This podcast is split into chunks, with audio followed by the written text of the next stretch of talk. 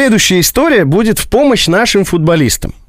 Многие ли знают, что вот уже почти 50 с лишним лет у наших футболистов строжайшее табу на секс перед международными матчами. И вот совпадение. За все это время наши никаких серьезных футбольных соревнований не выигрывали. Один раз только чудом победили на Олимпиаде, по-моему, 88 года. Ну, И мне все. кажется, это взаимосвязь за уши притянута. Ну, А вот сейчас посмотрим. Рубен и Ева. Предлагаю просто вместе проанализировать. ну давай. Нашим запрещено, да?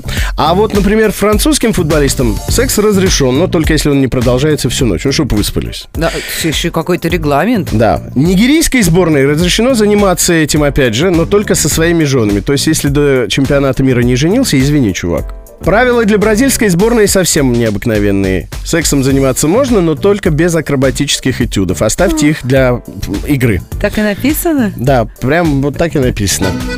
А теперь реальная история. Чемпионат мира 90-го года в Италии. Так. Сразу дам спойлер.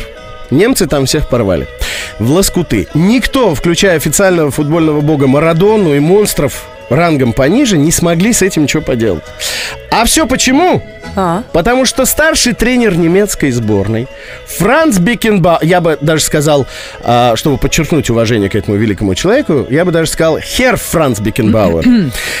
Он забронировал для жен футболистов специальный чартер. И они были с мужьями с самого начала до самого конца, что обеспечило немецким футболистам а. регулярный секс, б. мощную психологическую поддержку.